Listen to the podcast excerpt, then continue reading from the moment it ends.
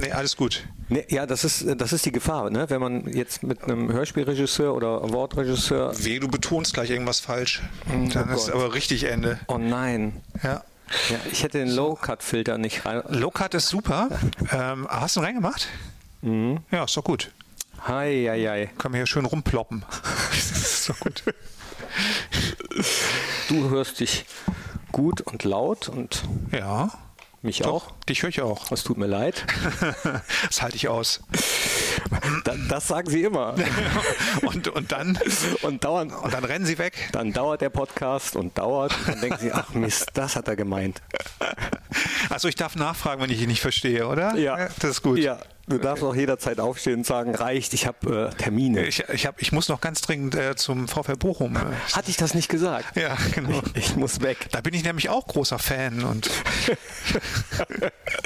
Ja, es gibt wirklich so Fußballfans, die äh, je nachdem, mit wem sie gerade zusammenarbeiten, auch oh, das finde ich flexibel. Das, äh, so kann man das auch nennen. ja, das, äh, so muss man sich aber in der heutigen Zeit auch, äh, glaube ich, verhalten. Nee, so in der Musikbranche ist das manchmal so. Ja, D- also äh, bezogen auf Fußballvereine oder wie oder was? Ja, Nee. genau. Dann wird mal ein Lied mit dem Verein oder mit einem Spieler von Ach dem so, Verein gemacht okay. und dann aber äh, das ist immer wahre Liebe. Das ist, äh, das ist es auf jeden Fall. so, jetzt muss ich mal gucken, ob ich hier in meinem Zettelwust auch durchblicke. Wahrscheinlich nicht, aber im günstigsten Fall brauche ich die ja gar nicht. Es wird, es wird einfach ein schönes Gespräch. Unibet Fohlen Podcast, der Talk von Borussia Mönchengladbach.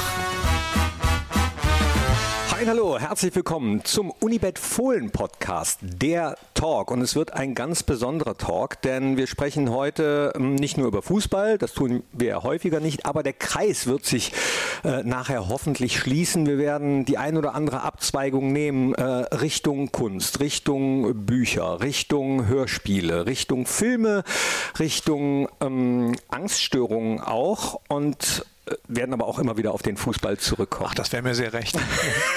Und die Stimme, die ihr gerade gehört habt, die gehört einem Mann, der ist 1970 in Tönning geboren. Das ist äh, ganz im Norden von Deutschland, äh, ist dann aber in Mülheim an der Ruhr aufgewachsen, hat viele, viele Preise gewonnen in Verbindung mit Hörspielen, mit Hörbüchern, ähm, hat Drehbücher geschrieben. Äh, eins ist verfilmt worden, mindestens eins.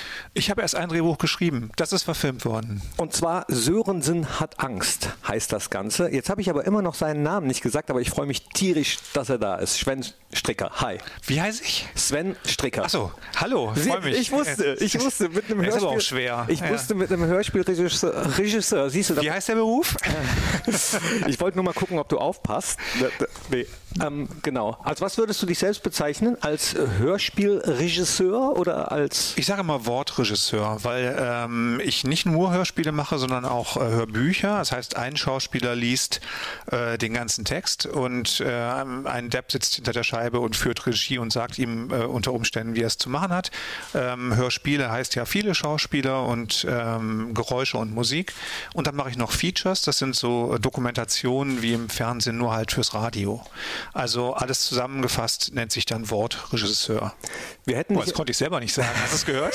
Nee, ich- ich Regi- Regisseur. Ich bin Regisseur. Das ist äh, aber auch ein echt schwieriges Wort, Ja. vor allem für jemanden wie mich, der originär vom Niederrhein kommt. Ja, Tisch, stimmt. Tisch und Fisch und ein leichter S-Fehler sowieso. Ne? Das kommt noch oben drauf. Ja, g- genau.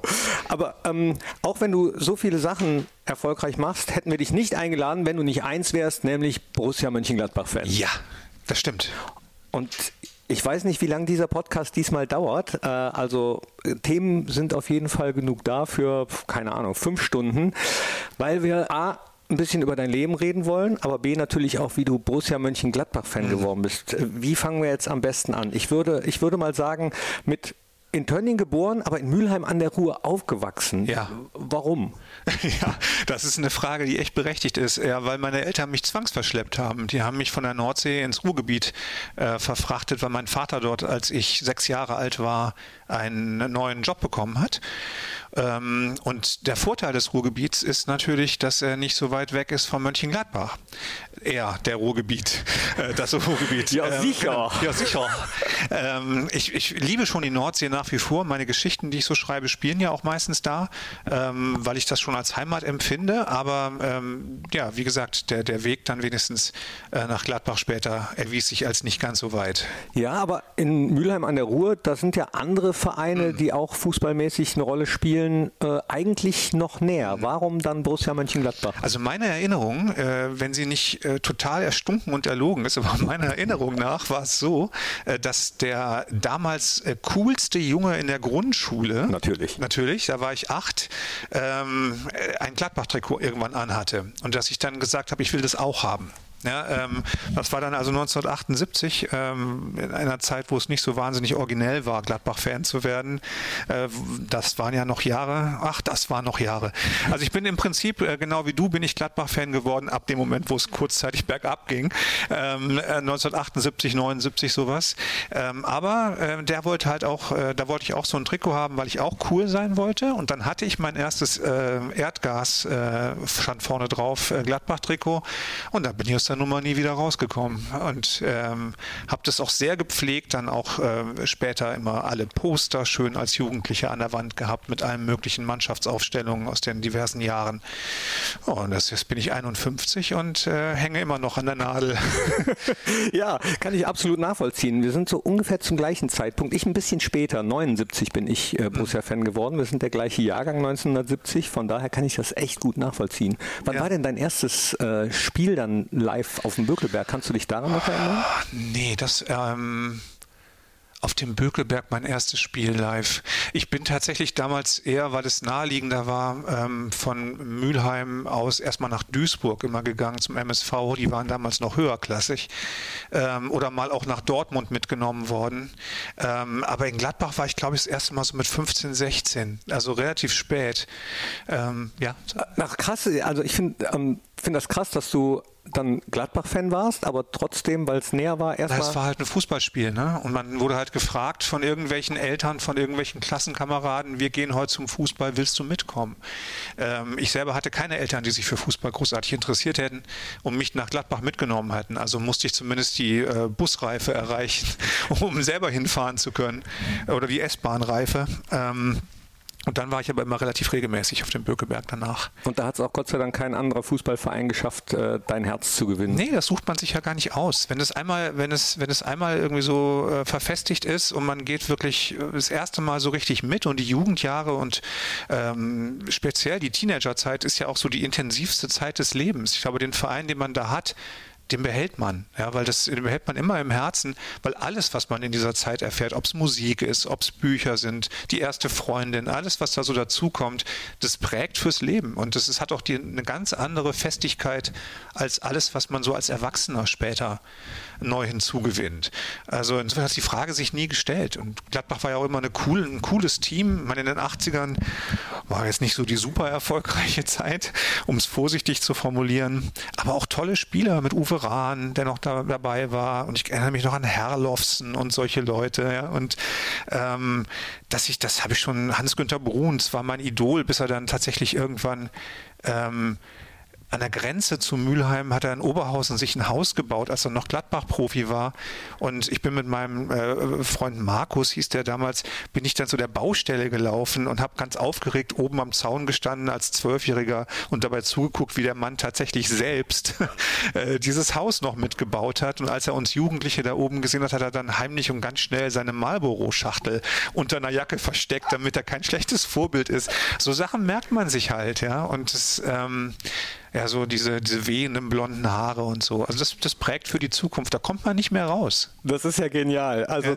du hast äh, gerade Kai Erik Herlofsen angesprochen. Ja. Den vergesse ich oft so aus dieser Zeit. Ne? Dann fällt einem ein, Bruns, äh, Rahn, damals Matthäus äh, fing er gerade an, aber Kai Erik Herrloff. Ja, aber es durften ja auch immer nur zwei Ausländer damals noch spielen und die beiden, die dann halt da waren, das waren ja ganz besondere Spieler. Und Herrloffsen war ja mehr so der Arbeitertyp, aber äh, irgendwie auch ein richtig cooler Typ und ähm, ich habe damals noch Mannschaftsaufstellungen auswendig gelernt und sowas.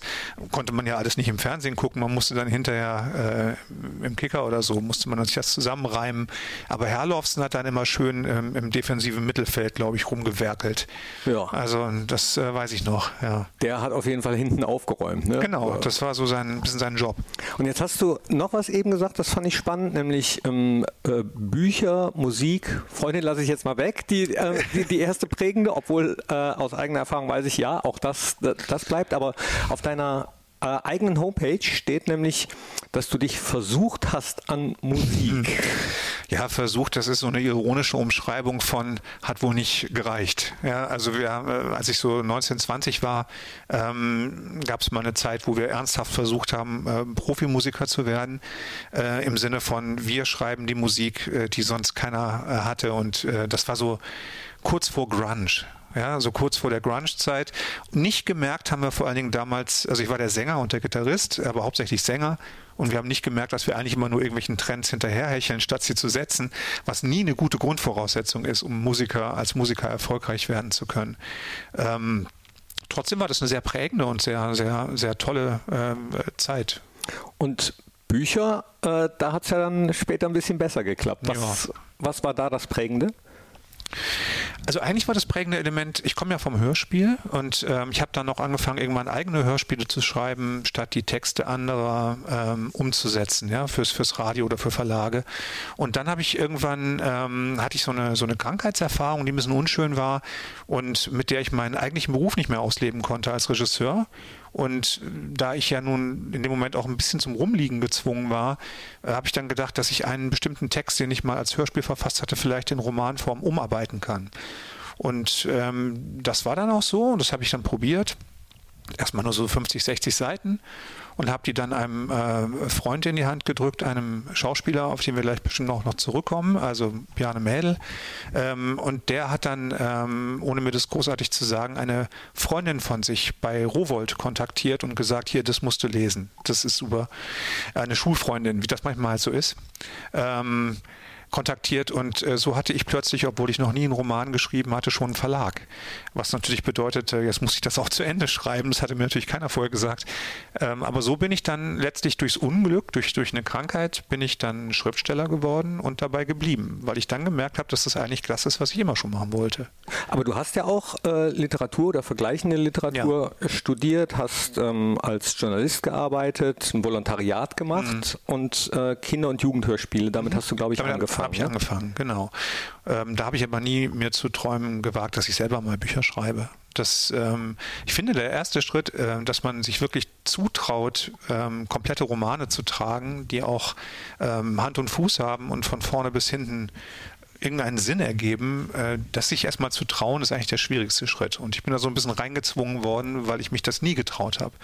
Und dadurch, dass ich dann die Erfahrung gemacht habe, dass es funktioniert und dass es sogar ankommt und dass es sogar Menschen gibt, die das dann freiwillig lesen, ähm, bin ich dabei geblieben. Und jetzt ist es eigentlich zu 70 Prozent mein Beruf. Naja, sehr erfolgreicher Beruf auch. Du hast mehrere Hörspiel-, Hörbuchpreise bekommen, bist nominiert äh, in Österreich, Romi oder war es 2021? Den haben wir bekommen. Also wir haben genau. die Romi bekommen, genau. Für, für, das äh, beste Drehbuch, was du übrigens mhm. auch geschrieben hast, für Sörensen hat Angst, mhm. äh, da wo Bjarne Mädel die Hauptrolle mhm. spielt, genau. äh, spielt. Kommen wir später auch nochmal drauf. Das ist nämlich einer der Kreise, die sich vielleicht auch mit Borussia Mönchengladbach dann wieder schließen. 2022 äh, Grimme-Preis-Nominierung. Mhm ebenfalls für Sörensen hat mhm. Angst. Jetzt, wo wir den Podcast aufnehmen, ähm, bist du einen Tag vor, zwei Tage vor deinem Auftritt auf der Lit Cologne. Mhm. Also Sörensen hat Angst bestimmt im Moment immer noch dein Leben. Ne? Der lief ja, glaube ich, 2021 in der ARD. Ja, bei der Lit Cologne lese ich also aus dem neuen Buch, also jetzt noch neuen Buch Sörensen am Ende der Welt. Ähm, aber man kann auf jeden Fall sagen, dass die Figur Sörensen, ähm, ich bin, ich bin manchmal ganz glücklich, dass ich, dass ich die selber so sympathisch finde. Stell dir vor, du erfindest irgendeine Figur, die dich dann den Rest deines Lebens begleitet und mit der du dauernd unterwegs bist und du kannst sie nicht mal leiden. Das kann ja auch passieren. Aber ich, ich mag den sehr gerne und ähm, freue mich äh, eigentlich immer drüber, was daraus vorlesen zu können oder darüber zu schreiben oder so. Das äh, finde ich gut. Ich finde das auch gut, weil ich habe ihn äh, gesehen, als er im Fernsehen kam, direkt, äh, unter anderem, weil Bjarne Mädel mitgespielt mhm. hat, mit dem ich selbst mal das Vergnügen hatte, ein paar Tage drehen zu dürfen und äh, weil mich das Thema tierisch interessiert hat. Ich fand es sehr, sehr spannend, aber für alle die, die Sörensen hat Angst oder die Figur Sörensen noch nicht kennen, wie würdest du das beschreiben? Also Sörensen ist ähm, ein Kriminalhauptkommissar aus Hamburg, ähm, hat eine Partnerin, hat eine Tochter und beginnt, ähm, weil er sich überfordert fühlt von den ganzen ähm, Unwägbarkeiten des Alltags, unter einer Angststörung zu leiden. Das ist die sogenannte generalisierte Angststörung, ähm, die bewirkt, dass man sich eigentlich nichts mehr zutraut, dass man Sorgen hat, den Tag nicht mehr zu schaffen, den Alltag nicht hinzukriegen. Das kann Krankheiten hervorrufen, Erschöpfungszustände. All diese Dinge passieren ihm. Er kann äh, letztendlich letztlich äh, hat dauernd Infektionen, ist dann zwei Jahre lang äh, krankgeschrieben. Also der Körper ist, der, die Seele ist in der Lage, dem Körper auch wirkliche Krankheiten zuzufügen ähm, ist zwei Jahre krankgeschrieben und zieht dann schließlich nach Kartenbüll in Nordfriesland, also meine Heimat sozusagen. Ähm, Aber der Ort ist erfunden, ne? Der ist erfunden, der ist erfunden. Den gibt es nicht. Der liegt ähm, kurz vor Nibül, falls da jetzt jemand hinfahren will. Ähm, also der erfundene Ort, äh, mitten im Nirgendwo. Er, er, zieht dann nach Kartenbüll, um dort ähm, zu genesen und um letztlich wieder einen Einstieg in seinen Beruf zu finden und zu hoffen, dass er, also er hofft, dass er da jetzt höchstens mal so einem Schaf über die Straße hilft. Aber das geht natürlich natürlich nicht auf, sonst wäre es auch ein sehr langweiliges Buch oder ein sehr langweiliger Film. Und er muss halt versuchen, die Geschichte dort zu lösen, soziale Kontakte zu knüpfen und gleichzeitig seine Krankheit äh, irgendwie zu beherrschen. Das ist die Grundprämisse. Und aus dieser Grundprämisse da sind jetzt mittlerweile drei Romane, drei Hörspiele und äh, wir arbeiten am zweiten Film. Also ein Film entstanden und wir arbeiten am zweiten. Ich habe äh, in einem anderen Podcast gehört, ja, ich habe Fremdpodcast gehört. Das ist eine Unverschämtheit. Ne? Ja. Denke ich auch, dass äh, du den Sörensen so ein bisschen Bjarne Mädel gewidmet hast oder ihm den auf den Leib geschrieben hast. Ja, das schließt äh, an an das, was ich eben erzählt habe, weil ich hatte ja erzählt, dass, dass ähm, Bjarne mir den Verlag Rowold besorgt hat für mein erstes Buch. Und ich habe dann gesagt, als Dankeschön ähm, ist die zweite Figur oder ist die nächste Figur, die ich mir so ausdenke, für ihn geschrieben. Und zwar eigentlich dachte ich an ein Hörspiel. Und wir haben dann auch äh, 2014, also Sörensen hat Angst schon als Hörspiel aufgenommen ähm, mit verschiedensten Schauspielern und ähm, ich habe das selber finanziert und wollte dann gucken, wohin damit und so. Da habe ich mir einfach gedacht, das möchte ich unbedingt machen. Und für Bjarne war diese Figur des Sörensen von vornherein konzipiert. Also ein Mensch, der sowohl melancholisch wie auch humorvoll sein kann, der das in, in sich vereint, der ähm, im Traurigen das Lustige findet und vielleicht manchmal auch andersrum, aber hauptsächlich das. Und der halt diesen, diesen Kommissar, der zwar eine Angststörung hat, aber trotzdem all dem mit Selbstironie begegnet, gut verkörpern kann. Und für Biane war das, glaube ich, auch ganz schön, den zu spielen, weil er so ein bisschen nach Mord mit Aussicht oder so oder auch nach dieser großartigen Tatortreiniger-Serie immer auf die lustigen Rollen so ein bisschen festgelegt war und er wollte eigentlich auch ein bisschen was, was ambivalenter ist, spielen. Und so ist das eigentlich erst als Hörspiel entstanden. Dass daraus dann auch mal ein Film werden würde und eine ganze Buchreihe, das wusste ich damals natürlich noch gar nicht. Also, ja. ja ist, äh, Bjarne Mädel ist so vielseitig, die meisten kennen ihn vielleicht sogar von Stromberg, Ernie. Genau, das, das war sein großer Durchbruch. Damals. Dass er eben viel mehr ist als das, aber hier schließt sich der erste kleine Kreis. Ich habe ihn das erste Mal gesehen in einem wunderbaren Film, Die Könige der Nutzholzgewinnung. Mhm. Und dieser Film wurde präsent, äh, und dieser Film wurde produziert von einer kleinen Filmproduktionsfirma, äh, deren Inhaberin Nicole Gerhards ist. Und bei Gerhards klingeln wahrscheinlich den Borussen-Fans auch aus den 80ern, 70ern die Ohren. Dr. Alfred Gerhards. Genau. Ja. Der damalige Präsident äh, bzw. Ähm, Mannschaftsarzt der Borussia, Vizepräsident, Mannschaftsarzt der Borussia und ähm, ja, sie, sie hat diesen Film mit Bjane produziert, von daher Gladbach-Fans treffen das sich. Das kann kein Zufall sein, dass ich jetzt hier sitze. Das muss einen größeren Kontext haben. Denke ich auch. Aber Bjane ist ja HSV-Fan, ne? Ja, da weiß ich auch nicht, was da schiefgelaufen ist. Aber man muss auch wirklich sagen, keine Häme, der hat es nicht leicht. Also die letzten vier Jahre, muss man echt sagen. Das kann schnell gehen im Fußball. Da möchte ich nicht drüber reden. Ja, aber das ist natürlich wahr. Also man ist nie sicher, man ist nie gefeit. Ähm, aber auch das rechne ich ihm hoch an. Er guckt sich jedes Spiel gegen Sandhausen und äh, so an, äh, bleibt da voll dabei und ist sehr unglücklich äh, über den unter Umständen dann wieder verpassten Aufstieg. Wissen wir jetzt ja noch gar nicht. War Fußball denn Thema während eurer gemeinsamen Zusammenarbeit? Das Drehbuch habt ihr, glaube ich, auch äh, oder zum, Das Drehbuch habe schon ich geschrieben, aber äh, Juliane ist, ähm, da er ja auch Regie geführt hat bei dem Film und äh, die Hauptrolle spielt, wäre es ja auch bescheuert gewesen, ihn nicht zu involvieren. Also er hat schon auch ähm, sehr gute Ideen noch mit eingebracht oder ein bisschen mit an einzelnen Sachen geschliffen. Ähm, das äh, Fußball ist für uns immer ein Thema. Also Fußball ist auch sogar ein bisschen unsere Klammer.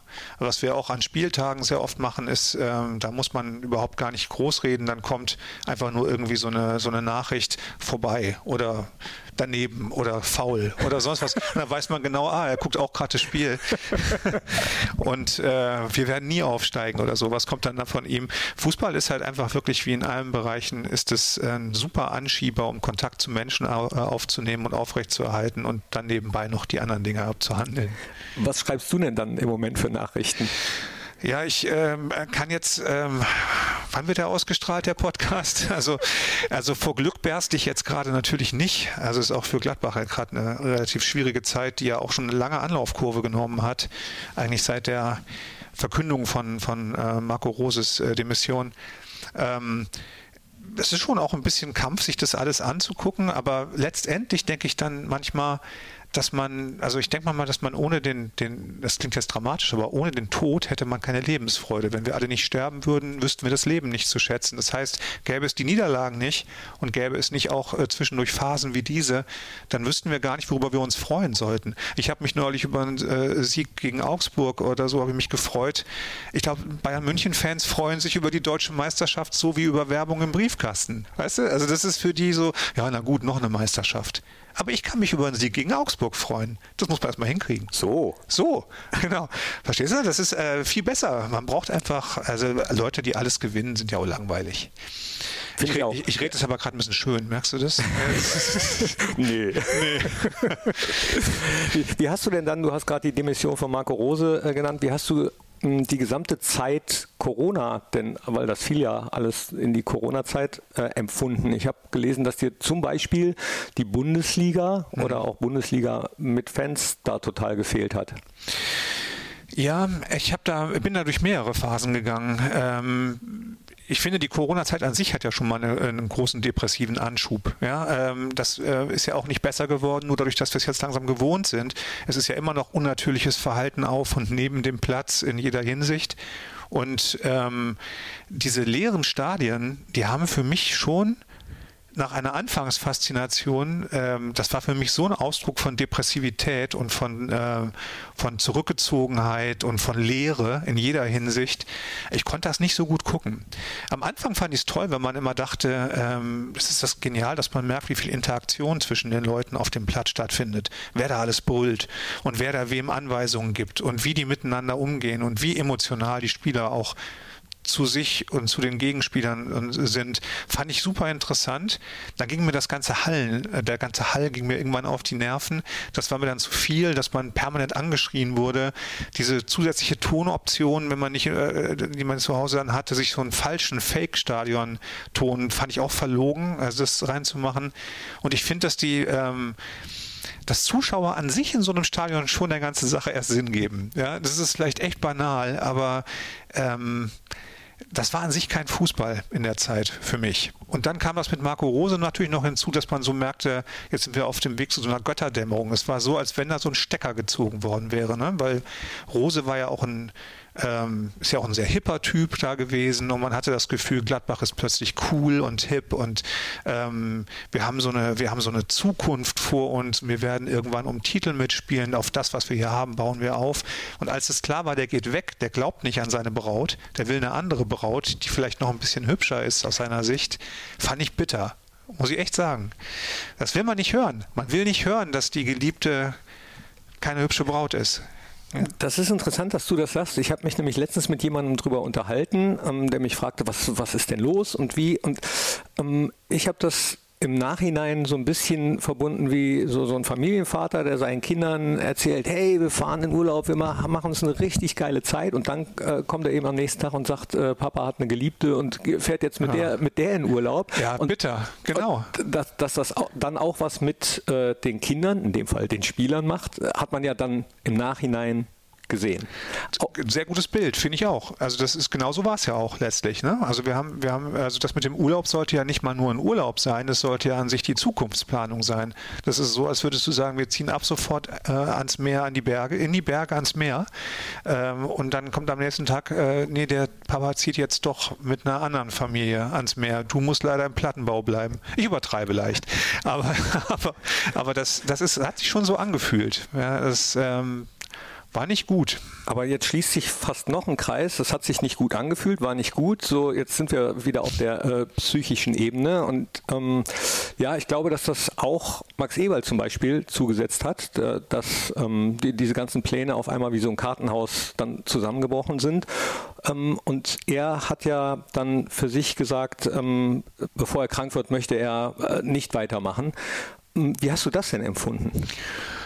Als hilfreich und gut, muss ich, äh, muss ich wirklich sagen. Ich kann natürlich in, in, keines Menschen Kopf gucken und ich weiß nicht, was wirklich ähm, vorgefallen ist, ob was vorgefallen ist. Aber dass jemand hingeht und sagt, ich kann nicht mehr, ich bin ähm, am Rande meiner Leistungsfähigkeit, vielleicht auch, dass man sozusagen auch als Max Eberl denkt, ich habe hier die tollste Braut äh, gehabt und hier wird jetzt richtig was gerissen und ich schaffe das nicht nochmal von vorne anzufangen, so richtig, kann ich nachvollziehen und ich finde es fürs ähm, für die Akzeptanz von meinetwegen auch potenziellen Erkrankungen psychischer Art oder sich da gar nicht erst reinbegeben zu wollen oder einfach sichtbar zu machen, dass es manchmal knapp ist ähm, und man die Notbremse ziehen muss, finde ich das sehr hilfreich, dass es so abgelaufen ist. Ja, weil natürlich gibt es unzählige Menschen, die psychische Erkrankungen haben, Angststörungen. Da gibt es jetzt so Unterscheidungen äh, zwischen jeder vierte und jeder sechste in Deutschland hat in einmal mindestens in seinem Leben so eine Angstepisode.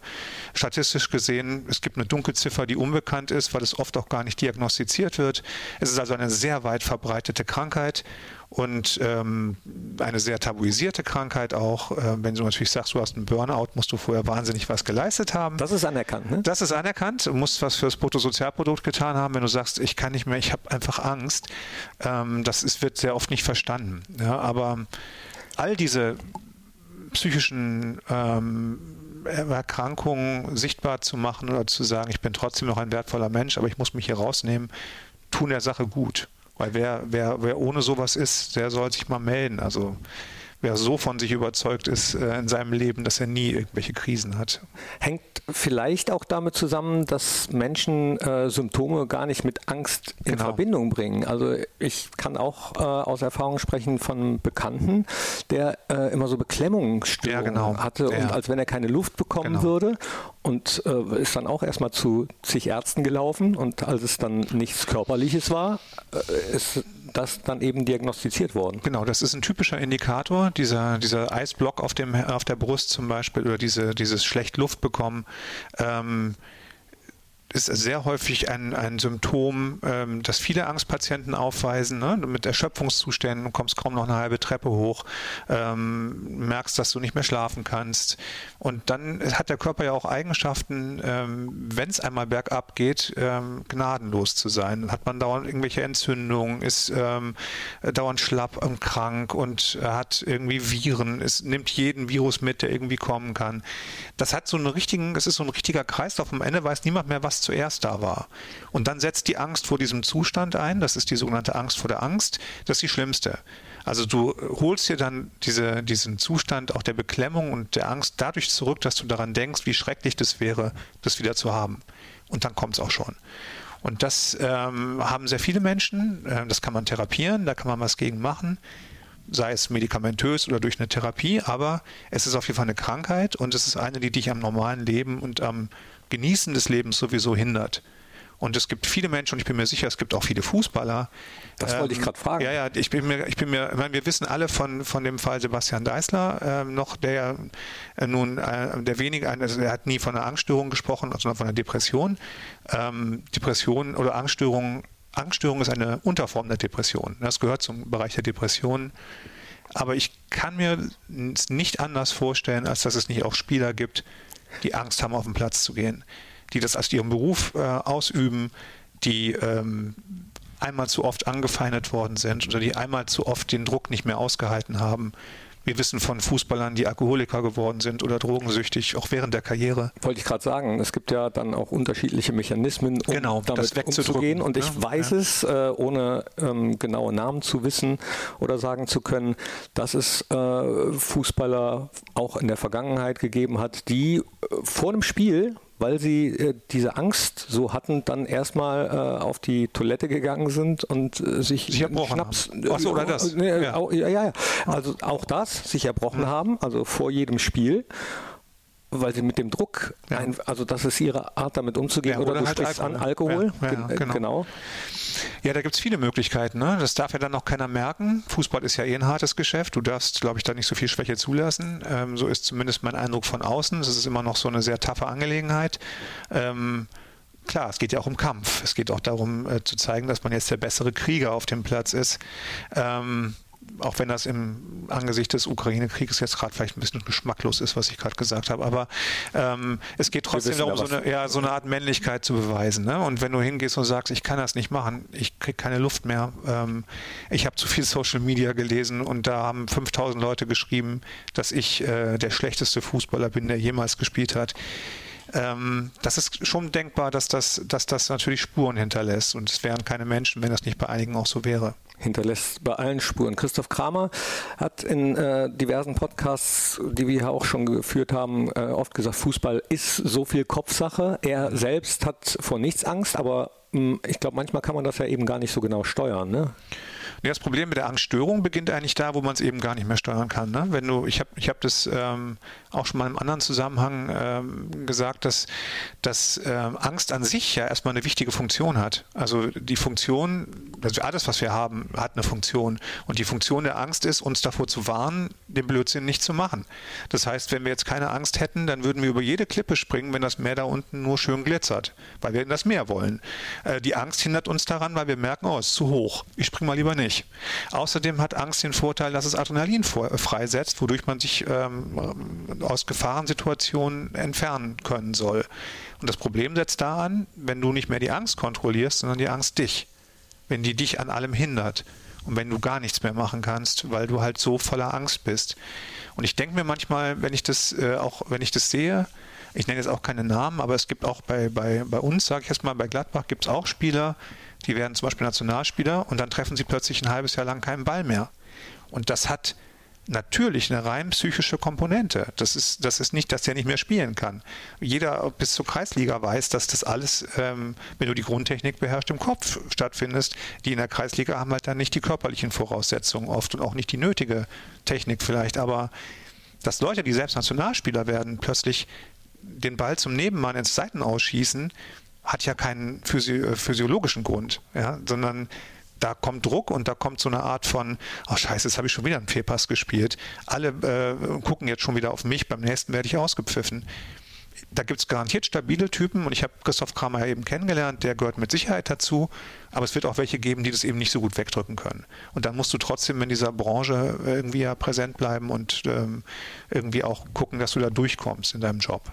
Auch deshalb finde ich es gut, dass äh, mittlerweile ist es, glaube ich, bei allen oder fast allen Vereinen so, also bei Borussia ist es auf jeden Fall so, dass es auch Menschen gibt, die äh, auch da Profis sind, an die man sich wenden kann, also Therapeuten. Ein Riesenschritt. Ne? Und finde ich toll. Ich weiß noch, dass das von manchen Seiten noch belächelt wurde, als es eingeführt wurde, Teampsychologen zu haben zum Beispiel. Der nächste Schritt ist dann, dass die Spieler sich auch trauen, dahin zu gehen wenn irgendwas ist. Aber auch den, weiß nicht, ob es schon so weit ist, aber auch diesen Schritt kann man natürlich gehen.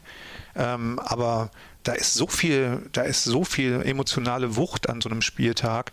Da ist auch so viel Geld, was jeweils auf dem Spiel steht äh, und nicht nur für die Spieler, sondern für die Gesamtstruktur eines Vereins und ähm, dass, dass man mit diesem Druck umzugehen lernen muss, äh, wenn man eigentlich doch vorher nur sein Hobby ausgeübt hat und plötzlich hat man es geschafft, damit ganz nach oben zu kommen. Das ist schon eine Aufgabe, ja. muss man schon sehr fest sein. Ich gehe jetzt auch einen Schritt, nochmal äh, einen kleinen Schritt zurück, denn normalerweise machen wir es am Anfang, den Fragengalopp. Oh, und gern. Den äh, würde ich jetzt gerne mit, die, mit dir mal galoppieren. Mhm. Hier kommt der Fragengalopp für Sven Strecker. Ich esse am liebsten Pfannkuchen. Mein Lieblingsautor, Autorin. Oh, Galopp heißt schnell, ne? Ähm. Nee, du kannst, du kannst auch ausholen oder kannst auch traben. Mein Lieblingsautor Matt Ruff. Mein Lieblingsfilm? Blade Runner. Entspannen kann ich am besten? In der Badewanne. Fußball gucke ich? Immer. Mein Fußballhero? Ähm, Wilfried Hannes. Wenn Borussia Mönchengladbach ein Buch oder ein Hörspiel wäre, dann. dann wäre es echt ein ziemlicher Mehrteiler und ich denke, es wäre ein Krimi. Wenn ich eine Rückennummer hätte, dann. Elf. Zu einer richtigen Party gehört? Ich jedenfalls nicht. Ich bin ein totaler Partymuffel. Also ladet mich aus, dann habt ihr eine richtig gute Party. Meine Lieblingsband, Musiker, Musikerin. REM. Hörbuch oder selbst lesen? Das ist eine ganz schlechte Frage. Wenn ich jetzt die Wahrheit sage, beschädige ich meinen Beruf. Also ich würde sagen, selbst lesen, aber Hörbücher sind auch ganz toll. Und dein Lieblingsbuch? Ähm, Deine eigenen ausgeschlossen. Ach so, nee, dann weiß ich nicht. Nein, Fool on the Hill von Matt Ruff. Matt Ruff. Habe ich nie gehört, muss ich gestehen. Ich Niemand auf der Welt hat das gehört. Und es ist auch, ich habe das auch nur gesagt, weil du mich jetzt so gedrängt hast. Ich würde bestimmt bei Nachdenken jetzt ganz viele andere tolle Bücher finden. Aber Full on the Hill ist ein ganz tolles Buch, was ähm, ich glaube ich 1987 einmal gelesen habe und das ist mir gerade in den Kopf gekommen. Okay, also äh, kleiner Lesetipp. Und jetzt hangeln wir uns mal an einigen Antworten entlang. Wilfried Hannes, warum? Oh, das war äh, mein Idol, als ich so äh, Teenager war. Ich weiß noch, dass meine Mutter mir damals, weil äh, sie das nicht eingesehen hat, mir ein Trikot zu kaufen, äh, die Rückennummer 4, die er damals hatte, immer auf mein äh, Trikot selber drauf genäht hat und irgendwann gebügelt. Und dann haben wir ein bisschen Fußball gespielt und dann hing irgendwann diese schlecht drauf gebügelte 4 immer hinten vom Trikot. Ich fand, dass der, ähm, also der hatte ja dieses ähm, in Anführungsstrichen Problem, äh, dass er ja nur auf einem Auge sehen konnte. Und dadurch hatte er so eine etwas andere Körperhaltung zum Ball. Das ist mir auch schon als Teenager aufgefallen. War aber gleichzeitig, obwohl er nicht dreidimensional sehen konnte, hat er so eine extreme Übersicht auf dem Platz gehabt und hat äh, auch durchaus mit Härte und aber auch mit, mit, so, einer, mit so einer Präsenz den Laden da zusammengehalten hinten. Äh, man, kein Kind will eigentlich Verteidiger sein. Ne? Kinder wollen ja immer Stürmer sein, aber das war immer der, den ich trotz des, Entschuldigung, furchtbaren Oberlippenbartes, äh, den er damals. oh, ich deiner ist toll. Auch einen. Ja, deiner ist der ist für ein Casting. Ich muss dazu sagen, der ist für ein Casting. Nee, jetzt ist es zu spät. Aber äh, deiner sieht wirklich ganz toll aus. Ja, nee, jetzt ist es zu spät. Ja. äh, jedenfalls ähm, fand ich den, fand ich, das war immer so mein erstes Fußball-Kindheitsidol war Wilfried Hannes. Muss Und ich sagen. Wie ist es dann von der äh, Rückennummer 4 zur Elf gekommen? Ja, weil ich selber Linksfuß äh, immer war und als ich dann im Verein äh, gespielt habe, habe ich mal links außen gespielt. Und da hatte man halt noch klassischerweise in den 80ern war die Rückennummer noch an die Position gebunden und daher hatte ich immer die Elf. Und ich mochte die natürlich sehr, weil auch Leute wie äh, Heinkes oder so, oder ich glaube sogar Mario Kempes, der mit Argentinien 78 Weltmeister geworden ist, die hatten auch die Elf. Bist du Nationalmannschaftsgucker? Ja, ähm, schon, aber ähm, mit Verlusten. Also mit Verlusten in der, also ich gucke ja wirklich alles, wenn ich Zeit habe, ähm, aber ich habe keine große Identifikation, muss ich gestehen. Vielleicht wird es jetzt besser mit, mit Flick, ähm, weiß ich nicht, aber es ist mir verloren gegangen. Äh, wie hoch hast du gespielt? Ähm, wie weit unten wollen wir ansetzen? Nein, mein Problem war, dass ich mit, äh, mit 18 wird man ja gemustert und ähm, äh, ich bin ausgemustert worden mit, wegen meiner Kniescheiben und ähm, ich war damals, das war dann ähm, ich glaube, das war dann nur Bezirksliga oder so, bin ich gerade von der A-Jugend in die erste Mannschaft gekommen und dann durfte ich da nicht weitermachen. Da hatten wir einen Trainer, der auch aus der Bundesliga kam, der irgendwie ganz große Ziele hatte und wollte viermal die Woche trainieren. Wer war das? Ja, wenn ich den Namen noch wüsste, er hat bei Hertha BSC Berlin gespielt vorher und das war in Mülheim an der Ruhr. Ich weiß nicht, er kann nicht sehr weit äh, ich habe den Namen danach auch nie wieder gehört. Jedenfalls wollte er, ähm, er wollte er ganz große Ziele erreichen. Und ähm, dann bin ich ausgemustert worden, da war es vorbei mit dem Leistungssport. Dann durfte ich nur noch ähm, in ähm, Freizeitmannschaften spielen. Ich frage deswegen, weil es ja auch eine äh, Nationalmannschaft der Autoren. Ja, da bin ich übrigens echt enttäuscht, dass die mich noch nicht eingeladen haben. Ich bin erst 51. Ich finde, da könnte man noch einiges reißen. Ja, auf jeden Fall. Ja, das ist eigentlich mein, das ist eigentlich mein Schwachpunkt. Also ich äh, lese immer wieder von dieser Nationalmannschaft der Autoren und ich bin, das ist jetzt ein Bewerbungsappell. Wenn das irgendjemand hört, ich will da mitspielen. Ja, das, äh das wollte ich gerade sagen. Einer von euch hört doch mit Sicherheit den Unibet Fohlen Podcast. Ich bin, ich bin, ich bin beidfüßig, möchte ich kurz sagen. Ich bin beidfüßig, ähm, schnell ungefähr wie eine Schnecke, aber äh, ich kann gut gucken. Und ich kann den Ball sehr gut über, äh, ich kann auch sehr weit schießen. Äh, gucken kannst du und zwar immer, haben wir gerade gehört, Fußball. Mhm. Und wie guckst du? Was bist du für ein Fußballgucker? Also einmal vorm Fernseher und einmal im Stadion. Also ähm, ich bin, ich bin viele. Äh, es hängt davon ab, welchen Attraktivitätsgrad ähm, die Partie äh, auf mich ausübt. Wenn wir vom Fernsehen äh, ausgehen, ich habe einen blauen Sessel und in diesem blauen Sessel sitze ich nur, wenn das Spiel mir wichtig ist. Dann sitze ich in diesem blauen Sessel direkt vor dem Fernseher und bin auch unentspannt. Also dann bin ich auch nach vorne gebeugt und habe die, bin also eigentlich quasi in so einer Trainerhaltung. bei Spielen, die so nebenbei laufen, weiß ich nicht, Mainz gegen Leverkusen oder sowas, was man nicht braucht, da liege ich hin hinten auf dem Sofa. da liege ich also auf dem Sofa und ähm, es kann auch sein, dass ich dabei zu drei Viertel der Spielzeit mein Handy in der Hand habe mittlerweile. Ja, das ist verboten auf dem blauen Sessel. Das darf man da nicht machen.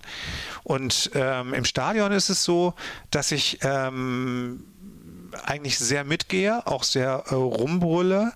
Aber äh, selbst wenn mich da niemand hört, versuche ich immer äh, familienfreundlich zu bleiben in all dem. Ich bin sehr konstruktiv, finde ich, im Stadion. ich habe sehr gute Ideen und Vorschläge, was man auf dem Platz jetzt unbedingt machen äh, muss. Ja, das ist, glaube ich, sehr hilfreich, was ich da mache. Und ähm, dann äh, auch Wurst und Bier oder, oder ist, das, ist das Wurscht? Es, ähm, das gehört eigentlich, die Stadionwurst gehört an sich schon dazu. Also das ist Teil des Rituals. Ähm, Bier irgendwie nicht. Habe ich irgendwie, bin da eher bei Cola. Aber es ist, ähm, äh, zumal ich auch mit dem Auto immer hinfahre, ähm, dann sowieso. Aber, aber tatsächlich, ähm, die, die Wurst ist irgendwie Teil des Rituals. Und du hast eben gesagt, zu einer richtigen Party muss man dich ausladen. Du Richtig. wärst überhaupt kein äh, äh, Firebeast. Ja, das stimmt. Furchtbar. Warum? Weil ich. Ähm, also warum furchtbar? Warum kein Firebeast oder warum furchtbar? Fangen wir mal an, warum kein Firebeast? ähm, das ist einfach eine Sache, die die Zeit mich gelehrt hat. Ich habe mich, glaube ich, als Teenager schon ähm, unwohl gefühlt, äh, wenn viele Menschen, das ist super, ne, Stadion, wenn viele Menschen um mich rum waren, die alle außer Rand und Band waren, weil ich ähm, immer so ein bisschen das Problem habe, dass ich äh, nicht Masse gucken kann, sondern nur Einzelne. Das heißt, ich versuche dann immer jeden zu sehen und das kann manchmal überfordernd sein. Auf einer Party ist es so, dass ich äh, mich äh, einfach innerhalb eines Gewusels sehr schnell sehr unwohl fühle. Das habe ich irgendwann gelernt, habe ich auch lange für gebraucht, dass es mir besser geht, wenn ich nicht hingehe. Äh, Im Stadion kann ich das ausschalten, weil der Fokus auf dem Spielfeld liegt. Ja, also da ist es schon auch so, ich war mit meiner, mit meiner damals achtjährigen Tochter, war ich beim Auswärtsspiel in Leipzig, also ich wohne in Potsdam, da ist es dann nicht so weit. Meine achtjährige Tochter hatte mein Erdgastrikot an von 1982, glaube ich, was ihr natürlich viel zu groß war, aber damit war sie natürlich die Heldin im Gladbach-Block in dem Moment. Trotzdem war das für die eine sehr verstörende Erfahrung ähm, wenn dann irgendwelche Bierbecher um sie herum fliegen und ähm, ähm, ich weiß auch noch, dass, das darf ich, darf ich das überhaupt erzählen? Ich erzähle es, ähm, weil ich das so eindrücklich fand. Ähm, die Gladbach-Fans, äh, die dann auch da waren, haben halt ähm, irgendwann gerufen, äh, Pflastersteine auf die Bullenschweine. Sehr fragwürdig, wie ich finde, kam aber vor aus Tausenden von Kehlen und meine achtjährige Tochter dachte, wir sind ja die Guten und hat dann also auf der Brüstung gestanden und äh, Pflastersteine auf die Bullenschweine gerufen, äh, wo ich dann irgendwann hinterher dachte, ich glaube, ich muss jetzt mal kurz pädagogisch äh, wertvoll sagen, dass wir das an sich nicht rufen. Ja, dass wir den Verein vielleicht nicht mögen, wenn es überhaupt ein Verein ist da, aber sowas geht natürlich nicht. Das heißt, man braucht schon auch so eine gewisse, also so diese, diese, ähm, diese Art von Radikalität geht mir eigentlich zu weit, muss ich tatsächlich sagen. Ja. Und ähm, ich gehe also sehr ausgewählt und sehr vorsichtig ins Stadion und gucke aber tatsächlich am Fernseher alles, was geht. Und ähm, wie hast du dann zum Beispiel äh, Wiederaufstieg oder Pokalsieg hm. 1995 gefeiert? Ähm, 95 habe ich auch tatsächlich äh, am Fernseher verfolgt ähm, mit Freunden zusammen, die aber alle für die anderen waren. Äh, was natürlich eine Unverschämtheit was ist. Was hast du für Freunde? Ich habe keine Freunde mehr. ähm, das muss man sich schon vorher gut überlegen, ähm, wie man sich da so ins Haus holt. Ähm, das wurde nicht groß gefeiert, aber ich habe mich natürlich wahnsinnig gefreut. Ich habe auch nach wie vor Bilder im Kopf von diesem Triumph, von dem man natürlich nicht wusste, dass es der letzte sein würde für eine längere Anzahl von Jahren. Das mit dem Wiederaufstieg das war wirklich vor allen Dingen eine große Erleichterung. Weil ich kann mich noch erinnern, ich weiß jetzt gar nicht mehr, ob es der, als ich mein Volontariat gemacht habe, 1998, 99, naja, da war ja der erste Abstieg Was der erste? Ja. Ähm, da war ich am Bodensee. Da habe ich bei einem Verlag mein Volontariat gemacht und da hat Gladbach eins der ersten Auswärtsspiele in der zweiten Liga in Reutlingen beim SSV Reutlingen machen müssen. Und da war ich im Stadion. Und das war schon so, dass ich dann wirklich dachte, oh, das tut ein bisschen weh. Die Gladbach-Fans, die damals da waren, die waren der Hammer. Die haben wirklich eine absolute ähm, Erstligareife Performance da in diesem winzigen Reutlinger Stadion abgeliefert, aber alles andere war so deprimierend, dass ich dann einfach nur dachte, das möchte ich bitte nicht nochmal. Also diese Tour, da jetzt überall hinzufahren, boah, man, man ist ja glatt, man bleibt ja Gladbach-Fan unabhängig von Ergebnissen letztlich und äh, nimmt alles mit, wie es kommt. So, ne? Und dann geht man ja nicht hin und sagt, ach nee, jetzt finde ich einen anderen Verein gut, aber das war schon hart. Ja, ach, wir werden auch wieder was zu feiern haben. Und Bist du da zuversichtlich? Ja. Richtig gut. Doch, eigentlich ja. schon. Also ich bin ja äh, Optimist durch und durch, immer mhm. positiv denkend. Deswegen äh, glaube ich, ich weiß ja auch, dass es im Fußball immer ganz schnell gehen kann. In beide Richtungen halt. In, in, in, beide Richtungen, ja, ja, genau. genau also ja. jetzt äh, in letzter Zeit haben wir eher die andere Richtung gesehen. Deswegen bin ich mir aber umso sicherer, dass es dann irgendwann wieder Ja, und geht. wie ich ja eben schon mal meinte, man braucht auch manchmal die negativen Momente, um sich wirklich wieder freuen zu können. Das ist eine andere Art von Freude, wenn du weißt, du hast jetzt hier gerade was äh, erreicht, was dich für die Zukunft in der ersten Liga hält oder so, ähm, äh, als, als wenn du so beiläufig, äh, weil du es gewohnt bist, immer nur zu gewinnen, äh, jeden Sieg so, naja. Wir nehmen den Podcast übrigens äh, nicht nur vor deinem Auftritt auf der Lit Cologne auf, sondern heute ist auch der Tag vor dem Spiel, vor dem Auswärtsspiel mhm. beim VfL Bochum. Und bei Bochum Bochum denkt natürlich jeder Gladbach-Fan sofort an die Relegation. Wie hast du das damals erlebt? Schreiend und tobend. Äh, ich war es im Prinzip, ich war eigentlich Igor de Camargo, der Favre hinterher noch hochgehoben hat. Also das, ähm, das, das war wirklich, äh, das ist so eine Art Nervenkitzel gewesen. Das brauche ich nicht allzu oft, muss ich echt sagen. Wir haben ja an sich überhaupt keine gute Statistik gegen Bochum, aber das war halt mal ein sehr relevant, sehr relevanter äh, Sieg und ich weiß auch nicht, würden wir jetzt hier in diesem schönen Stadion sitzen und würde, würde alles, also es wäre alles anders, wenn das nicht geklappt hätte. Das ne? war wirklich ein, ein epochaler Sieg, bestimmt wichtiger letztlich als die ein oder andere Meisterschaft in den 70ern. Würde ich wirklich so einschätzen, weil es, weil es uns dann auch in der Arbeit mit Max Eberl und so auf, es hat den Verein auf ein ganz anderes Level gehoben danach. Aber fällt mir gerade auf und ein, äh, du bist 78 Fußball- und Borussia-Fan geworden, mhm. ein Jahr früher als ich. Also du warst noch näher dran an der letzten deutschen Meisterschaft. Ja, aber ich war acht. Also das, ähm, also was dann 77, 76 war, ist für einen Achtjährigen eine andere Welt. Also das habe ich nicht bewusst mitbekommen. Das war immer nur, dass alle gesagt haben, oh, toller Verein, Borussia Mönchengladbach. Ne? Aber ist, an sich ähm, wie hat das eben, ähm, ich glaube, Chris Kramer hat es eben so gesagt, an sich war ich so ein Siegerfan oder wie sagt man, so ein Erfolgsfan. Erfolgsfan, genau, das war das Wort, Erfolgsfan. Ich war ein Erfolgsfan. Na, bei mir ist es halt, äh, nagt das manchmal so ein bisschen rückblickend, äh, der nicht die Gnade der Frühen, sondern der, der Fluch der späten, ja, genau. ja, ja, des späten Fußballfans werden. Das, deswegen habe ich auch immer die 77 auf meinen Trikots, weil das ah. Jahr des Punkrock, aber auch vor allem Jahr der letzten deutschen Meisterschaft von Borussia ist. Mhm. So, und da denke ich immer, ach, wäre ich doch mal früher Fußballfan geworden. Das stimmt, das haben wir echt, das haben unsere Eltern einfach nicht gut gemacht. Muss man, muss man einfach so sagen. Ähm, dass du natürlich die 77 trägst, zeigt, dass du nur im Gestern lebst. Das tut mir leid, das zu sagen. Aber 2077 ja, ist nicht mehr so weit. Da wird Gladbach deutscher Meister. aber du hast, du hast, ist natürlich eine tolle, äh, eine tolle Rückennummer. Ja, wir haben es echt verpasst. Ne? Also wir haben im Prinzip, ähm, woran ich mich gerade bewusst erinnere, sind die Anfänge der Heinkes-Jahre dann noch als Trainer.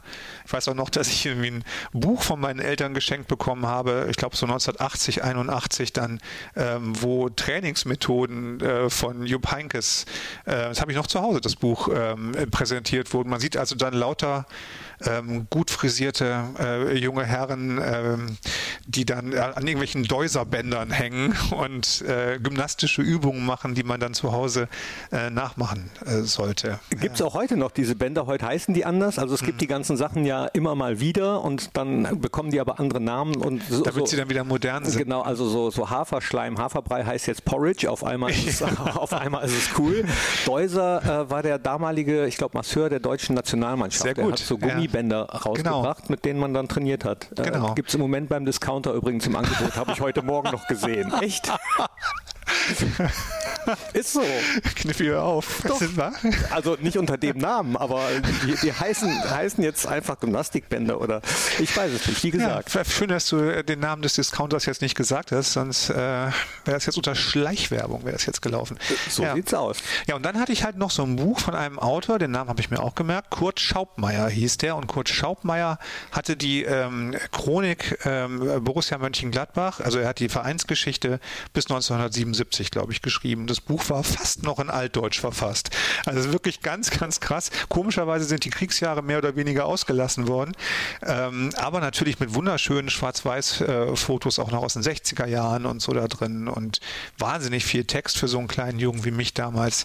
Ähm, aber die Bücher habe ich beide noch, die habe ich nie weggegeben und nie weggeschmissen und die haben mich jetzt durch all meine Umzüge immer begleitet. Jupp Heinkes, mein Training, Leben und Spiel.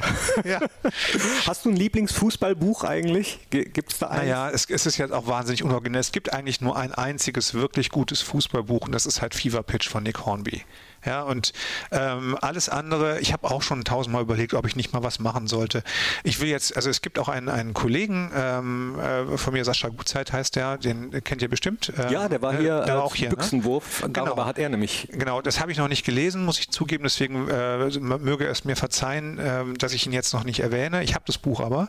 Ähm, aber so, so international ist das, das eine große Buch, ist glaube ich FIFA Pitch. Und Fußballfilme, wie stehst du dazu? Ähm, meinst du Filme, die Dokumentationen sind von Fußballern oder Filme, die versuchen, Fußballer nachzubauen? Letzteres. Schwierig. Ja, es sieht halt doch nie ganz echt aus. Also das Wunder von Bern fand ich ganz nett, aber ich ähm, kann mich vor allen Dingen, kannst du dich daran auch noch erinnern? Äh, es kommt ja so Altherrengeschwafel, aber es gab, als wir Kinder waren, gab es eine Serie aus Schweden, wo so ein kleiner sechsjähriger Junge, ich glaube, der hieß Fimpel oder so, äh, in die schwedische Nationalmannschaft gekommen ist, weil er so gut Fußball gespielt hat. Und die haben sie gedreht mit diesem sechsjährigen Jungen und ähm, der das ganz toll gemacht hat und mit der echten schwedischen Nationalmannschaft. Und das, dessen äh, angebliche Karriere wurde dann halt äh, gefilmt. Ich glaube, der hieß Fimpel. Ähm, also oder so ähnlich. Wer das weiß, äh, schreibe es bitte in die Kommentare oder so. Also ich, ich weiß es gerade nicht mehr, aber die habe ich als Kind gesehen und fand ich großartig. Und das nächste war dann Money der Libero mit Thomas Orner. Oh, ja, ja, jetzt wird es wirklich allergisch. Das ja. kenne ich nämlich auch noch. Genau. Ja, das war furchtbar. Das war richtig furchtbar. Äh, fiktionale Fußballfilme scheitern meine, meiner Meinung nach auch oft daran, dass die, die Spielszenen einfach. Genau, das geht einfach nicht. Ja, das, immer, äh, immer zu unrealistisch aussehen. Genau, und man sieht halt immer, ähm, meine Lieblingsstellen in solchen Filmen sind mal irgendwelche Fouls. Ja. Wo du immer so siehst, da hat der Stuntman aber mal so richtig äh, ja, schon mal drei Meter vorher abgesprungen. Das lernen sie auf der Stuntschule nicht. Von Autos abrollen, aus Feuerbällen springen, ja, aber mal richtig gefault werden. aber sich nicht. dann auf den Boden zu wälzen, nicht dabei das Knie zu halten, das klappt ganz gut. Aber die Situation selber, also das Fußballfilme sind schwierig. Auf jeden Fall. Du hast eben gesagt, ähm, dass du gerne beobachtest bei Partys äh, oder beziehungsweise bei Partys, auf die du dann ja jetzt nicht mehr gehst. Aber Menschen beobachten, mhm. das machst du auch gerne, ja. habe ich zumindest gelesen. Ähm, in Cafés zum Beispiel. Holst mhm. du so auch deine Ideen für deine Hörspiele, für deine ähm, ja, oder Bücher? Das ist schon oft vorgekommen, ja. Also ich habe ähm, schon mehrere Situationen gehabt, dass ich in, in, einem Café saß, eigentlich auch umzuschreiben und sich dann am Nachbartisch äh, zum Beispiel ein Anbahnungsgespräch zwischen zwei Menschen ereignete. Und in den Cafés ist es ja oft so, dass die äh, Tische doch sehr eng zusammengestellt sind. Und ich konnte, also das ist meine Entschuldigung jetzt, aber ich konnte gar nicht anders als weghören. Und da entspinnen sich manchmal so lustige Dialoge, ähm, dass ich dann schon ein paar Mal äh, zugeben muss, dass ich da auch mitgeschrieben habe und dass ich dann oder ganz schnell so ein bisschen, na, ich habe bis hier so, ich mache hier nur so meins und dass das dann so wortwörtlich in einem der Bücher gelandet ist zum Beispiel oder in einem Hörspiel gelandet ist oder dass Romane von mir eine andere Wendung genommen haben durch Sachen, die ich aufgeschnappt habe. Aha. Ja, da passieren, also wenn man wirklich mal sich den Alltag der Leute ähm, gut anguckt, passieren so viele spannende Dinge auf zwischenmenschlicher Ebene. Bei, bei, bei welchem Roman war das denn zum Beispiel? Mensch Rüdiger heißt ein Roman, den ich, äh, den ich immer noch sehr gerne mag. Auch so eine, ich nenne das Depressionskomödie, ist es eigentlich. Und dieser, dieser Rüdiger, ähm, ähm, der ähm, versucht, aus dem Leben zu scheiden und äh, wird dann aber nochmal überredet, nochmal fünf, Jahr, äh, fünf Tage lang alles zu geben und wenn es dann nicht reicht, dann soll er halt gehen. Und ähm, da es eine Komödie ist, kann man sich denken, dass es unter Umständen gut ausgeht. Aber der hat auch zum Beispiel so eine Art Anbahnungsgespräch mit einer Frau, was fürchterlich scheitert und das ist eins zu eins eine Situation gewesen, die ich aus einem Café abgeschrieben habe. Man kann so wunderbar scheitern im Alltag. Ja, äh, da, da ist wieder die Parallele zum Fußball. Freud und Leid äh, liegen so nah beieinander. Ne? Und es ist manchmal nur eine Millisekunde, die darüber entscheidet. Ja. Also wenn du, wenn du zum Beispiel im Dialog ähm, eine Sekunde zu spät deiner Partnerin sagst, dass du sie richtig Ich dich auch. Ja, genau. Oder ich, dass du, dass du das richtig toll findest, was sie gerade gemacht hat. Das ist manchmal wirklich nur eine halbe Sekunde oder so und du hast dich richtig in den Mist reingeritten. Ja, das Timing ist alles, nicht nur beim Fußball. Das ist auch wirklich ähm, in, in Gesprächen und in gerade wenn man sich noch nicht so gut kennt, ist Timing wahnsinnig wichtig. Wenn du das mitgeschrieben hast, dann ähm, bringt mich das zu einer anderen kleinen Rubrik, die ähm, da heißt Hü oder Hot. Und da würde ich dich jetzt nochmal kurz bitten, äh, dich schnell zu entscheiden einfach. Muss ich nur Hü oder Hot sagen? Nein, du musst einfach nur äh, Weil das hätte ich gekonnt. eins von den beiden sagen, äh, von den beiden Möglichkeiten sagen, die ich dir jetzt zur Auswahl Sehr gut. gebe. Passend äh, zum Schreiben. Handschrift mit Stift oder Tastatur? Tastatur. Ballbesitz oder Gegenpressing? Ähm, Gegenpressing. Currywurst oder Fischbrötchen? Fischbrötchen. Schokolade oder Gummibärchen? Schokolade. Bier oder Wein? Wein. Fallrückzieher oder Flugkopfball? Flugkopfball. Erst Buch lesen oder erst Film gucken? Unbedingt, unbedingt, unbedingt erst Buch lesen. Ach so, ich habe gedacht unbedingt beides. Nein. Meer oder Berge? ähm, Berge. Stehplatz. Quatsch, ich nehme es zurück. Frag nochmal. Meer oder Berge? Meer. Stehplatz oder Sitzplatz? Äh, ich bin jetzt 51, Sitzplatz. Im blauen Sessel. Offensive oder Catenaccio? Offensive. Bökelberg oder Borussia Park? also, Ratio sagt Borussia Park, Leidenschaft sagt Bökelberg. Ja, ich weiß, was du meinst. Ja. So. Weil, obwohl der Borussia Park mittlerweile, und ich, für mich persönlich war es das Relegationsspiel, seitdem war das unser Stadion mehr oder weniger eingeweiht. Das haben, glaube ich, mehrere so empfunden. Es ist ja auch wunderschön, wenn man innen drin ist und es ist toll gemacht und es gibt Wahnsinnsatmosphäre bei den Spielen. Aber der Bökeberg, das war halt noch mehr Pommesbude mit, äh, mit äh, man war dabei, ne? Also das, ähm, Alleine, ich weiß leider nicht, wer war dein Ur-Ur-Ur-Ur-Urvorgänger als Stadionsprecher, der immer mit dieser Stimme. Rolf Göttel. Das war Rolf, genau. Der dann äh, immer die Werbung der äh, Sparkasse Mönchengladbach angesagt hat, wo man dachte, ja klar, wir sind noch nicht weit weg vom Weltkrieg. Aber es war wirklich, es war wirklich eine ganz, ganz tolle äh, Atmosphäre. Wir bedanken uns für einen gestifteten Ball und so. Toll war das. Mit einem Derby-Star. Mit einem Derby-Star, genau. Norden. Nee, er hat er mir letztens noch erzählt, er hat mit Süden angefangen. Ob Süden, Norden, Osten, Westen, Heppos, Frauen. Sind die besten. Genau. Ja, herrlich. Oder ähm, ähm, heute wird gestürmt, morgen wird gemauert. Mit Simons Klinker. Wunderbar, das habe ich sogar noch live gehört. Äh, Wunder, wunderbar. Habe ich auf dem Bökelberg selbst noch gesagt. Hast du es auch mit dieser Stimme und dieser Ernsthaftigkeit präsentiert? Das würde ich nicht schaffen. Das, das, äh, das schafft nur Rolf, wirklich. Und das fand ich auch phänomenal. Dafür liebe ich ihn auch. Und der hat ja auch nie die Vornamen der, der Spieler. Nein, genannt. ein wunderbarer, ein wunderbarer Typ. Und es hat, es hat natürlich immer so eine, äh, weißt du, so, es hatte sowas von der siebte Sinn, so diese deutsche, es hatte was Beamtiges, so ein bisschen, aber es war halt auch die Ernsthaftigkeit, die zur Zeit passte. Ja, das war genau wunderbar. Super auch vor dem Spiel immer. Wir wünschen äh, Trainer, Spieler und äh, Betreuer der Mannschaft ein sportsverbundenes Vergnügen. Das Dieser kann man nur. Einschlag, ja, das ist wunderbar. Äh, Ja. Versuch das mal zu sagen, Vergnügen. Das geht gar nicht. Ich kann es nicht. Nee. Ja, also Genau, das geht. das also, kannst du knicken. ja, und dafür, Rolf, wenn du den Podcast hörst, du bist der Größte. Für mich, Für mich wirklich, auch. Äh, übrigens mitverantwortlich dafür, dass ich mal Stadionsprecher werden Wirklich? wollte. Ja, ja, genau. Er hatte irgendwie beruflich mit meinem Opa zu tun, hat mich mal mitgenommen auf dem Bökelberg in die Kabine und da ich äh, da schon geahnt habe, dass ich zu schlecht sein würde, um Profifußballer zu werden, wollte ich wenigstens- Dieser Realität darf man nie ins Auge blicken. Ich denke heute noch manchmal, ihr könnt mich unten da reinstellen. Ich mache das. das ist, diese Fantasie, finde ich, darf man nie verlieren. Das ist zu traurig. Nee. Aber wirklich, du hast es als Kind, hast du das schon gedacht, du willst mal Stadionsprecher hier werden? Also angeblich wollte ich immer Schauspieler werden, hat mein Op der hat ja besagte Opa mir gesagt. Hat geklappt. Und als äh, dann Rolf und mein Opa mich mit hochgenommen haben in die Sprecherkabine auf dem Bökelberg, da habe ich dann, das, da muss ich so, weiß ich nicht, acht oder so gewesen sein, sechs, sieben, acht, da muss ich gedacht haben, oh, das würde ich gerne auch mal machen. Was hast du denn für einen stringenten Lebensweg? Das ist ja der Wahnsinn. Ne, habe ich, hab ich ja gar nicht. Ich habe einen total äh, in- oder unstringent, wie heißt es, weiß ich nicht. Auf jeden Fall. Ich brauche nur das in die eine Richtung. Sehr ja. kurvigen. Aber bisher hat ähm, Gott sei Dank echt viel Find geklappt, ich ja was, ich, was ich mir so erträumt habe. Ja. Und ich habe noch, hab noch ganz viele andere.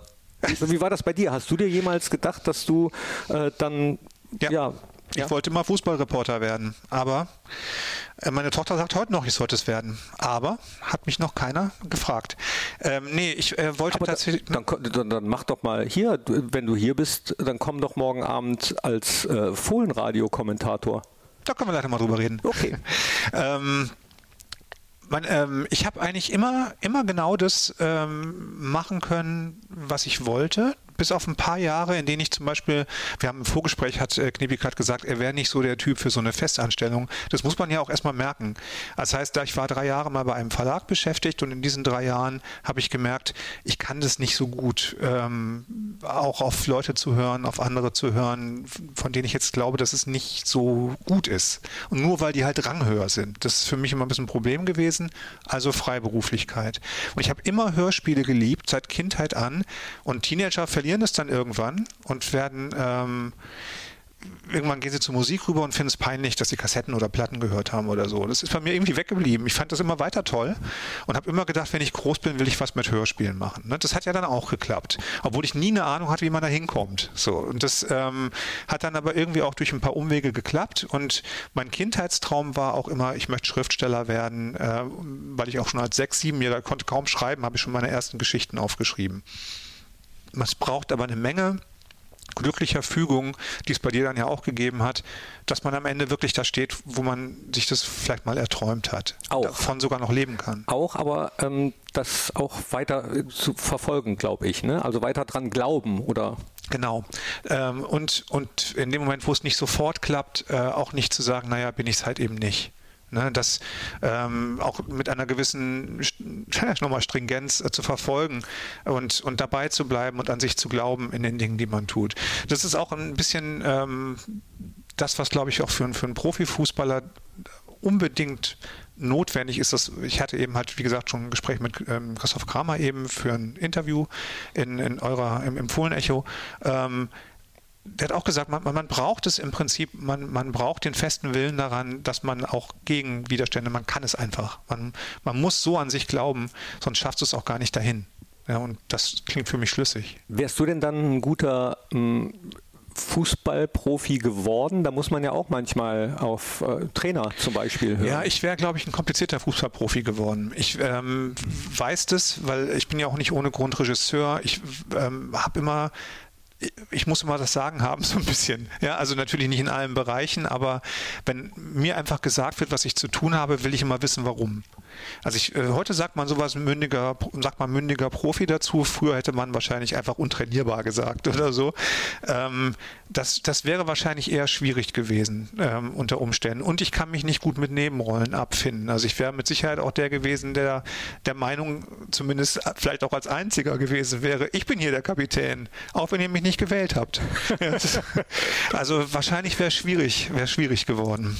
Was war das prägendste Erlebnis mit Borussia Mönchengladbach, was du jemals hattest? Boah, da fallen mir doch gleich mehrere ein. Also prägend war auf jeden Fall das 2 zu 8 gegen Leverkusen, wo ich auf dem Bökelberg war und nach dem 2 zu 6 gegangen bin und dann nur noch hörte 2 zu 7. 2 zu 8. Und ich glaube, eine Woche später gab es noch ein Spiel gegen Wolfsburg oder so, wo es dann 3 zu 9 ausging. Ich weiß es nicht mehr ganz genau, aber. Ja, 9 glaube ich nicht, aber, aber auch, aber auch, auch 3, 7 oder so. 7. Ähm, das war einer der deprimierendsten ähm, äh, Punkte. Ähm, zumal das, das war ja auch eine Zeit, ähm, das war so eine hemdsärmelige Phase, die wir, die wir damals hatten. Da hießen dann, also nichts gegen die Leute, ne? aber da hatten wir dann natürlich solche Gelsdorf als Trainer und ähm, so diese, diese ganze, die ganze Zeit hatte so ein bisschen was, da waren wir ein bisschen raus aus diesem schillernden ähm, junge Fohlen-Ding, sondern mehr so in der Hausmannskost. Und da bei der Stange zu bleiben, war nicht immer einfach, wenn man selber gerade dann so ein Jugendlicher oder dann junger Erwachsener ist ähm, da war meine Begeisterung ein bisschen eingetrübt. Und ansonsten ähm, würde ich schon auch sagen, und das klingt jetzt scheiße, aber ich sag's trotzdem, ein echt prägendes Erlebnis ist für mich gerade mit dir hier im Stadion zu sitzen und mit dir diesen Podcast aufzunehmen. Das finde ich schon ziemlich super. Ja, weil mein bisheriges Gladbach-Fan-Dasein hat ja, obwohl es sehr ausgeprägt ist und ich auch geschichtlich ganz gut Bescheid weiß, sehr im Verborgenen stattgefunden. Aber jetzt hast du mich an der Backe. Schön. Ja, ja, ja freut mich. Äh, sehr gerne, sehr gerne. Äh, können wir über mehrere Sachen noch weiterreden, dass so, sowas häufiger passiert. Entweder als Reporter, reden wir gleich noch drüber, ja.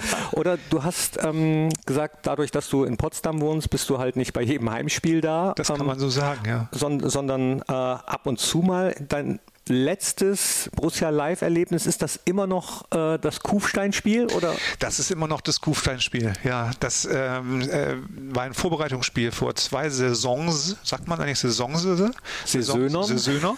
Vor zwei Saisöner, als Marco Rose gerade neu war, wir erinnern uns an diesen Namen, ähm, und ein Vorbereitungsspiel äh, an dem Ort genau stattfand, wo ich mit meiner Tochter Urlaub gemacht habe.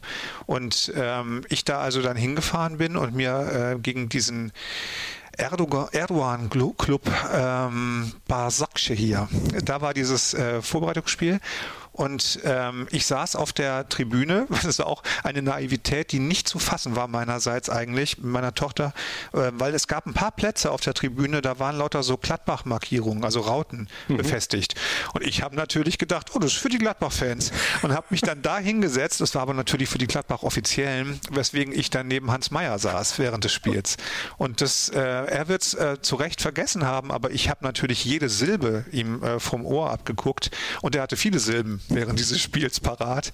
Und es war halt der Anfang der Rosezeit und man hat gemerkt, dass selbst in diesem Vorbereitungsspiel, was wir, glaube ich, 4-0 gewonnen haben, äh, ein unglaubliches Pressing versucht wurde und unheimlich viel Engagement und Begeisterung und Leidenschaft da war. Und ich habe, obwohl es nur so ein Testing war und in dieses Stadion überhaupt keine Leute reinpassten, mal so quasi mit auf dem Spielfeld saß, habe ich gedacht, hier passiert gerade was richtig Tolles. Man hat es wirklich gespürt, was das, was das für eine was das für eine hippe, coole, ähm, nach vorne pressende Mannschaft äh, war, die da gerade entstand. Und das war schon auch, das war schon ganz toll, das zu sehen. Ich weiß gar nicht mehr, ich bin immer so schlecht in Statistiken. Stimmt 4-0 oder 5-1 im Vorbereitungsspiel, hat uns dann aber nicht davor bewahrt. Daran äh, kann ich mich jetzt nicht erinnern. Nee, die haben scheinbar nicht ganz ernst gemacht nee, bei diesem Vorbereitungsspiel. Nee, brauchen wir, brauchen wir auch gar nicht weiter darüber sprechen. es war, aber das war echt eine kleine, das war eine Demütigung. Bei dem Vorbereitungsspiel hat man echt noch gedacht, ähm, die können nicht so viel da haben auch sehr viele Leute mitgespielt, die dann Rückennummern hatten wie die 77 oder die 99 und die alle so aussahen, als hätten sie schon in den 70ern mitgespielt, als wir äh, Kinder waren. Aber das waren scheinbar nicht die wirklichen Stars von Basakce hier. Was, was wärst du, nee, anders. Was hättest du für eine Position, wenn du im Profifußball wärst? Wärst du dann Trainer oder eher Manager, wenn du gern die Fäden in der Hand hältst? Äh, ich wäre, glaube ich, eher Manager. Also das ist, ähm, wäre etwas so im großen Ganzen ähm, an den Fäden zu ziehen und zu gucken, dass man das Gesamtgebilde auf die Spur bringt und an so vielen verschiedenen Stellschrauben zu drehen, das würde mir total Spaß machen. Das wäre eher meins. Trainer ähm, hat einen kurzfristigen Reizfaktor, aber du weißt ja, in dem Moment, wo du irgendwo unterschreibst, du bist bald wieder weg. Ähm, das kann auch mal drei Jahre dauern oder so. Dann hast du schon echt eine lange Karriere mittlerweile hingelegt bei so einem Verein. Das wäre nichts für mich. Also ich, ich wäre dann eher so, ich würde dann eher so versuchen, ähm, langfristig an verschiedenen Punkten anzusetzen. Und jetzt schließt sich der Kreis auch wieder so ein bisschen, denn wir sind wieder bei Sörensen, wo wir du mit bist der Meister der haben. Überleitung für mich. wirklich. Und äh, es klang eben schon durch, äh, dass ihr dabei seid, den, das nächste Drehbuch zu schreiben? Ja, das habe ich schon geschrieben. Ach, das ist schon geschrieben. Aber es äh, ist noch in der, ähm, ich würde mal sagen, in der Abnahmephase der Redaktion ähm, äh, des NDR und wir werden auf jeden Fall, wird es am wird es Ende dieses Jahres, wird es einen zweiten Teil, wird ein zweiter Teil gedreht. Ja. Also da seid ihr äh, über die guten Gespräche, wie es in dem anderen Podcast äh, hieß, hinaus. Wir sind man, natürlich immer noch in guten Gesprächen, aber wir wissen mittlerweile mehr. Das ja. heißt, man kann sagen, ja, es wird einen zweiten genau. Teil geben. Den mit geben. Bjarne Mädel wieder in der Hauptrolle. Wieder Regie und Hauptrolle und ähm, einem neuen Fall und neuen Situationen, genau. Und wann der dann genau kommt, sehen wir wahrscheinlich auch auf deiner Homepage. Na klar. Ja, oder auf den Social Media Kanälen, genau. Das, ähm, das wird aber noch dauern. Also ich habe jetzt gelernt, dass beim, beim Film, ich glaube, noch mehr als im Fußball äh, auf Langfristigkeit ähm, ob man sie will oder nicht, gebaut wird. Ja, also wenn man ähm, im Jahr 2015, äh, so wie ich, einen Filmvertrag für Sörensen hat Angst unterschreibt und der Film dann 2021 ins Fernsehen kommt, hat man einen normalen Schnitt das Ganze dauert einfach alles. Braucht man einen langen Atem? Und man braucht einen langen Atem, ja. Und muss wahrscheinlich auch, du hast eben gesagt, auf jeden Fall das Buch zuerst lesen. Das geht bei mir jetzt leider nicht mehr. Ich habe den Film zuerst gesehen bei Sörensen hat Angst, aber ich könnte mir vorstellen, dass dann eben auch, wenn du das Drehbuch geschrieben hast, trotzdem viele noch versuchen mitzureden, wie, wie das letztendlich aussehen wird. Ja, das ist sowieso etwas, woran man sich total gewöhnen muss. Wenn du ähm, einen Roman schreibst äh, oder ein Hörspiel, dann hast du eine Redakteurin oder einen Lektor oder eine Lektorin, die mit dir daran arbeiten. Das heißt, die auch gucken, ist es logisch, stimmt das alles in sich, ist es gut, ähm, äh, hier hängt es vielleicht ein bisschen durch, da könntest du noch ein bisschen straffen oder so. Das ist auch gut.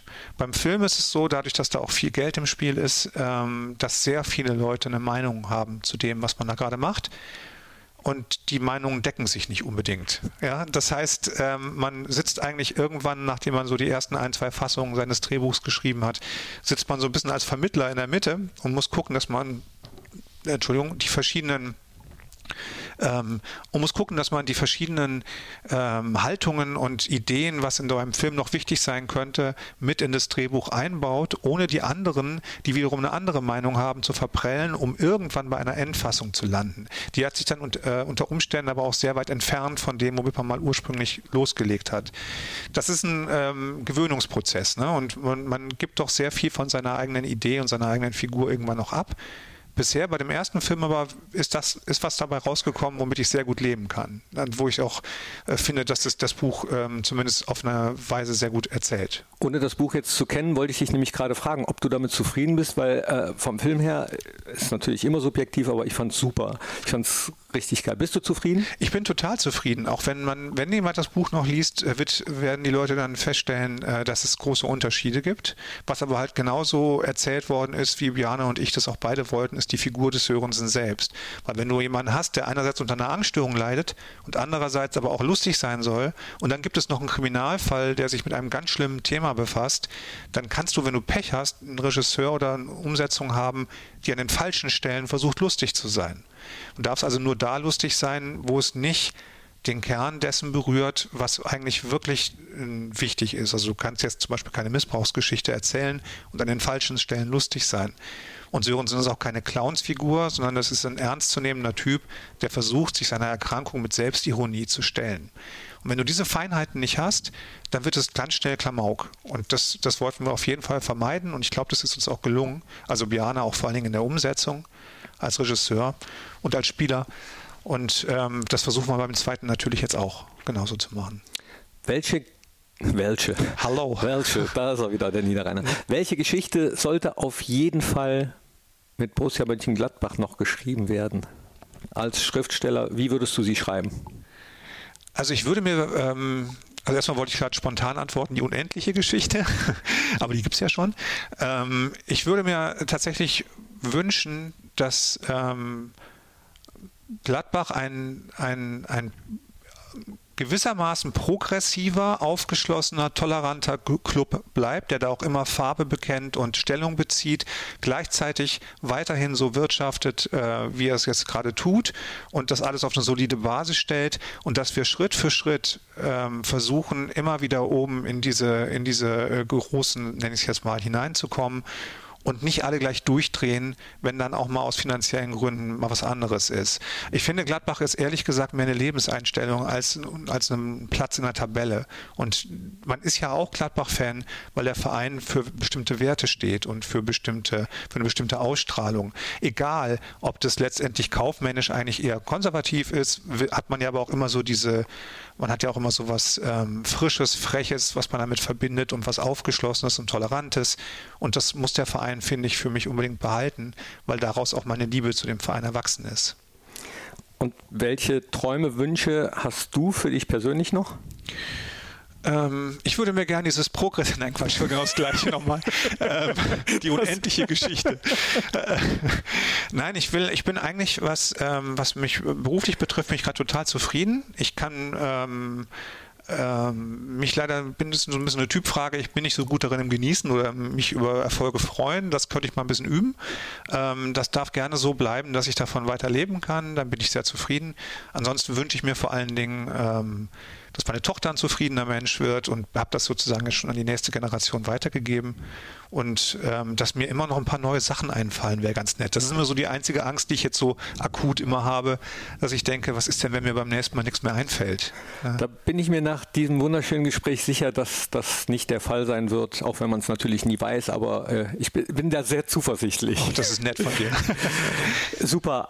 Dankeschön, Sven. Hat mir riesen Spaß gemacht hier in diesem Fohlen-Podcast. Danke, dass ihr reingeklickt habt. Äh, hört euch auch die anderen Fohlen-Podcast-Formate, die andere Talks an. Und ähm, wenn ihr Anregungen habt, dann schreibt uns audio.borussia.de. Äh, klickt mal auf die Seite von Sven oder auf die Social-Media-Accounts, wenn ihr mehr über Sörensen, aber auch über die anderen Hörspiele und Projekte wissen wollt.